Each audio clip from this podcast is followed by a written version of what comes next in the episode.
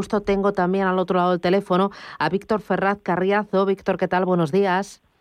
¿Qué tal, Susana? Buenos días. Que es responsable de la gestión de la plataforma de fondos de inversión de EBN Banco. Eh, em, y, contigo quería hablar de la importancia de las comisiones y de la importancia de elegir clases limpias. Explícame ¿Qué es esto de las clases limpias y por qué es tan importante escoger cuando uno selecciona un fondo de inversión eh, el activo, la región, la gestora, la temática? Eh, decir, oye, y ahora la clase limpia, vamos a poner el último apellido. Eh, pues explícamelo. Sí, pues Susana, exactamente, estaba escuchando y justo es que, lo que estaba comentando Gabriel, ¿no? que es súper importante el por lo menos que, los clientes o los inversores sepan que de los fondos que tienen en su cartera eh, hay una clase que tienen menores comisiones y que están disponibles para, para, su contratación, que ellos lo tienen disponible, ¿no? Y son las clases limpias, son aquellos fondos en los que las comisiones son más bajas porque no tienen comisión de distribución.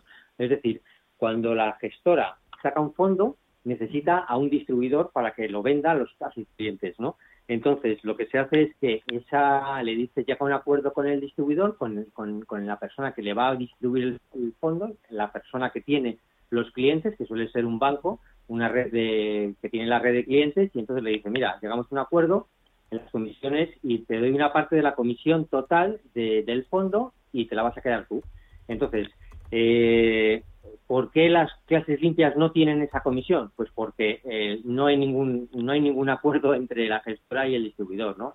¿no? No están enfocadas fundamentalmente al cliente minorista hasta ahora. Entonces, al final son como calorías vacías, ¿no? Como dicen los dietistas, es decir, es inflar a una parte de la comisión que la va a pagar el cliente y que se la va a llevar el, el distribuidor, que necesita la gestora pues para que su fondo se venda. Entonces, lo lógico y lo ideal sería que esa parte no se pagara, ¿no? O sea, que no se diera, porque al final lo que tenemos que, pagar por un fondo es la gestión, a los gestores, a los profesionales que están eh, gestionando un fondo, que es lo importante.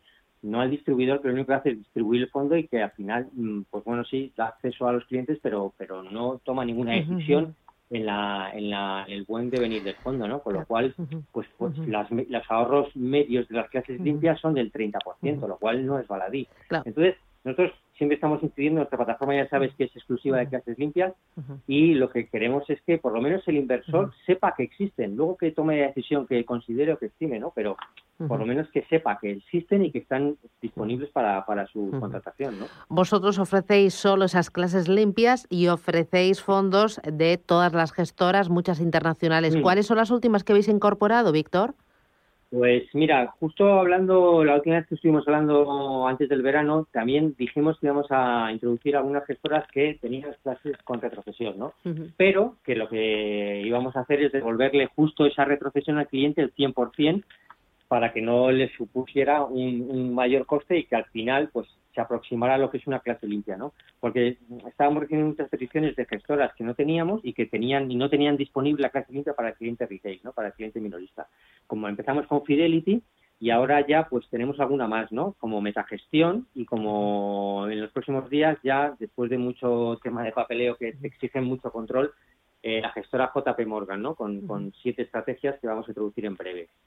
Esto por un lado. Y luego, dime, perdón. No, en total, ¿cuántas gestoras y cuántos fondos de inversión tenéis a disposición de los clientes? Bueno, ahora mismo tenemos como más de 95 gestoras y unos 800 fondos vale. Eh, en total. Entonces, bueno, vamos introduciendo, añadiendo como unos 20 fondos al mes, según las peticiones o según las gestoras que consideramos que creemos que pueden ser importantes o, buenas gestoras y que tienen que estar en la plataforma.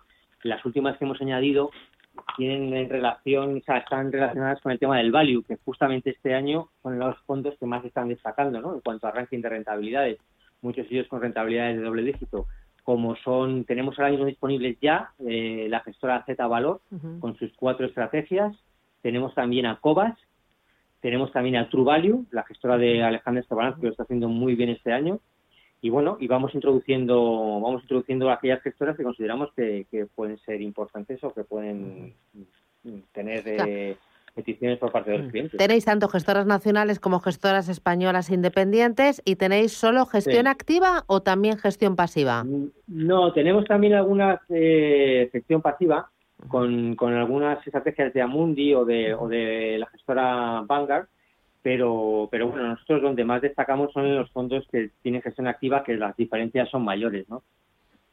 Cuanto a comisiones y que yo creo que son interesantes para los clientes. La gestión pasiva, al ser comisiones tan bajas, eh, pues bueno, pueden ser igual menos atractivas para, para el cliente retail, ¿no? Pero bueno, también tenemos, sí. Muy bien. Pues Víctor Ferraz Carriazo, responsable de la gestión de la plataforma de fondos de inversión de EBN Banco. Gracias por mostrarnos tu plataforma, las ventajas y poner ese granito sobre de, educación y de formación financiera con el tema de las clases limpias. Eh, muchísimas gracias. Cuídate mucho. A ti, Susana. Un abrazo.